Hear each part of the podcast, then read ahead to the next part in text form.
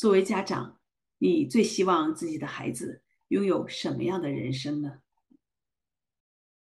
啊，我看到一些家长写道哈，我们希望孩子能够非常的积极阳刚、阳光啊，我们希望孩子能够拥有快乐的人生，希望孩子能够生活幸福，希望孩子能够啊很坚强，呃，我希望孩子在成长过程中能够健康快乐，嗯，以后成人的时候哈，能够自力更生，能够负担起自己的。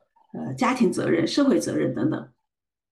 好，那我总结一下，我们作为家长，我们都希望孩子能够有一个美好的未来，我们希望孩子能够有一个幸福的人生，啊，健康幸福。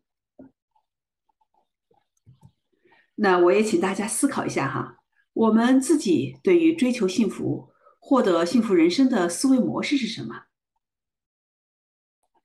啊，像很多人一样哈，我自己其实以前也是这样的一个模式哈，就像这个我在这张嗯 slide 上面这张 PPT 上的，因为我就是这样被教育的啊，我也是这样被灌输的。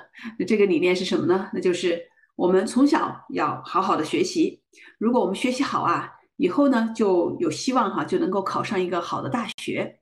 那我们如果能够上一个好的大学。毕业以后啊，就能够找到一份好的工作。等我们有了这样一份好的工作，我们就能够比较容易在事业上成功，就能够比较有呃就有比较好的这种收入啊啊，有了好收入，嗯，那我们就能够有比较好的生活啊，就不用为钱发愁，对吧？就能够啊非常幸福哈。对啊，这是我们的一个惯性的思维模式。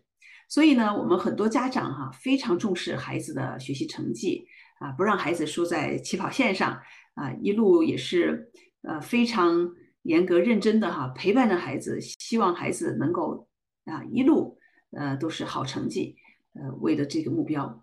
那我自己呢，原来也是带着这样的模式哈啊，一直到二零一八年，我们家孩子成绩出现问题。我家孩子哈是在美国出生长大的，嗯，这种我们叫做 A B C American Born Chinese。那啊，从小啊都是好学生哈，成绩非常棒。嗯，你那个我家老大还有老二两个儿子哈，我是从来没有陪他们做过作业。我们两个大人工作很忙，而且呢，我们在美国哈，就我们四一家四口人，也没有老人来帮忙。所以，我们两个人是很刻意的培养孩子的独立性，并且让他们两个从小就承担一定的家务。那当我们家大儿子啊十四岁的时候，在高中啊那时候，他迷恋上了网游，学习成绩下滑，这一下就击中了我的痛点哈啊！不光是我的哈，爸爸的也是啊，非常的焦虑啊。我们两口子那会儿都很焦虑，我们想啊，哎呀，坏了。这样孩子以后就不能上一个好的大学，对吧？因为他的那个 GPA 哈，他成绩就不是那么好。呃，在美国这不是说最后那一下子考试啊，而是 你申你申请大学的时候是要看你这个高中这四年的你的成绩，你平时的这个成绩。那这样的话就，嗯，成绩不好的话，那就不能够上好大学，你就不能够过上幸福的生活了。所以啊，从做家长的角度，我们呢当时就采取了一个非常激烈的措施哈，就是呃我们认为是对的做法哈，那就是在二零一八年的时候，当我们发现这个情况的时候，我们就把孩子所有的电子设备就统统的给没收了哈，而且给他啊断网啊，逼迫他要好好学习啊，我们跟他很严肃的说，那等到以后你的成绩都拿 A 了啊，你又恢复到原来都是 A 的这种情况下，我们才会把这些东西还给你。啊，我们希望呢，通过这种方式能够逼迫孩子，呃，回到他的这个正业上，就是当当个好学生，对吧？去好好学习。但是，这个十四岁的孩子哈，青春期跟以前很不一样，他真的是采取了非常极端的一个举动，因为他那时候，呃，在青春期这种啊有自己独立意识哈啊反抗意识是非常强烈的，所以他采取的就是一个啊你要管我，我偏不想让你管哈。你想让我回去好好上学，那我偏不这样做啊！我偏不好好学习。我要让你知道，你这一招是不好使的啊！如果我听话了，我就去拿 A 了，然后你就知道这个就能管住我了哈！你就你觉得你赢了啊，我就是不能让你赢，我不能输给你啊，我要看看你到底能把我怎么办。所以呢，这样就是说我们两方都不让步，那么我们就关家庭关系就进入到僵局，这个僵局问题越来越激烈哈。后来孩子干脆就关闭了沟通啊，门儿关上不跟我们讲话的，嗯，基本上是不见人的不见我们的哈。这样他后来也呃甚至关闭了跟其他人的沟通，他他同学朋友的沟通，这也就是啊，同时也非常呃非常大的影响了自己的学习。啊，如果大家参加过我上一次的公益讲座，就知道哈，这种思维模式已经被证明是错误的。呃，如果你没有参加我的呃公益讲座，你可以去。嗯，我的小鹅通上，或者是喜马拉雅，喜马拉雅上，Tim Michelle 讲述美国故事这个专栏中去找到我上一次的公益讲座的录音。啊，很多的心理学家他们做了一些科学的实验呢，还研究啊，来证明了这种思维模式是不对的。也就是说，通过追求成功来带来幸福。啊，就是我们这种惯性思维，我们以前的这个思维模式，这条道路是不对的。科学证明，成功不能带来持久的正呃持久的幸福。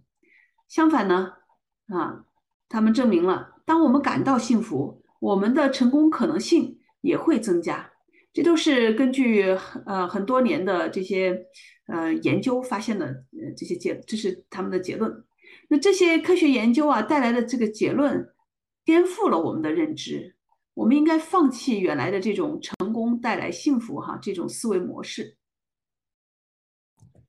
另外还有一种思维模式哈，也是一种常见的错误的思维模式，这也是我在我们孩子出现成绩下滑哈迷恋上网游的那个时候，我采取的一个思维模式啊。这个思维模式呢啊，也是导致了为什么我们有那样的一个举动吧。那这个思维模式是什么呢？啊，就是，呃，我会一下子就聚焦在问题上，或者说呢，我是看到了，当我看到了那个孩子身上的问题，哈，呃，我就会先先是就是猛烈的去批评他的错误，哈。那我当时那么做的目的是什么呢？啊，我们是希望他不要犯错，我们希望他不要失败。在高中嘛，对吧？在高中这个，呃，是非常关键的时刻，在我们的眼里，哈。因为高中要上大学嘛，呃，那么人生的一个第一个非常大的一个变化，决定他胜负的一个变化，一一步就是这个大学，这是我们的一个啊认知吧。那这个呢，其实我打个比方哈，就相当于一个园丁啊，在花园里啊，我呢这个园丁聚焦的是聚焦在哪里呢？我聚焦在那个杂草上。我会花大量的时间精力去拔草，看到杂草我就把它去拔掉。我认为这样呢就能够让他去啊避免失败。当避免失败，就能够啊继续帮助他带来更多的成功。那么成功就能带来幸福，这就是一个这个思维方式哈。但是呢，可以想一想哈，作为一个园丁啊，如果我们把时间精力都聚焦在这个杂草上，忙着去拔草，而不是给我们种的这些种子哈这些。嗯，花草啊、蔬果呀，进行浇水、施肥啊，让它们能够照到阳光，让它们能够茁壮成长。那我们就不能够让种下的种子发芽，我们就不能够让这些种子哈茁壮的呃成长，从小苗长成最后结果，对吧？所以这个思维模式呢，其实也是错误的。那我们怎样才能让孩子幸福，或者说？啊，我们自己哈，我们不光是孩子想，我们想让他们幸福，我们自己也想要幸福，对吧？就是说，我们每一个人怎样才能够更幸福呢？这里哈，我想给大家分享哈佛幸福课教授沙哈尔老师在幸福学中提出的一些概念以及一套核心的体系。首先哈，让我们一起来定义一下什么是幸福。那这个定义呢，是泰勒本沙哈尔老师哈。他在研究了很多古今中外众多的对幸福的定义之后呢，然后他又嗯去重新定义了幸福的概念。他认为 happiness is the experience of whole person well-being。那我把它翻译成幸福是一个人身心灵全面健康良好的一种体验。啊，首先幸福是一种体验啊，并不是说而且它并不是说我们在情绪上愉悦了就是幸福了，也不是说我们身体健康了就是幸福了。幸福是身心灵全面啊的一个健康良好。那具体怎么去追求幸福？怎么样我们才能够生活的幸福呢？沙哈尔博士哈就提出了幸福学的这样一套核心体系，就叫做 SPIRE，就是 spiritual well-being、physical well-being、intellectual well-being、嗯 relational well-being 和 emotional well-being 这五个嗯要素。那这五个单词的首字母啊结合起来就是 SPIRE，SPIRE。那翻译成中文呢？啊，就是指的是我们需要在五个要素达到健康良好的状态。这五个要素就是精神福祉、身体福祉、智力福祉、关系福祉和情感福祉。 关系福祉哈，在这五个要素里面啊，是对我们的幸福感影响最多的一个福祉。所以今天啊，我就先把这个焦点聚焦在关系福祉上。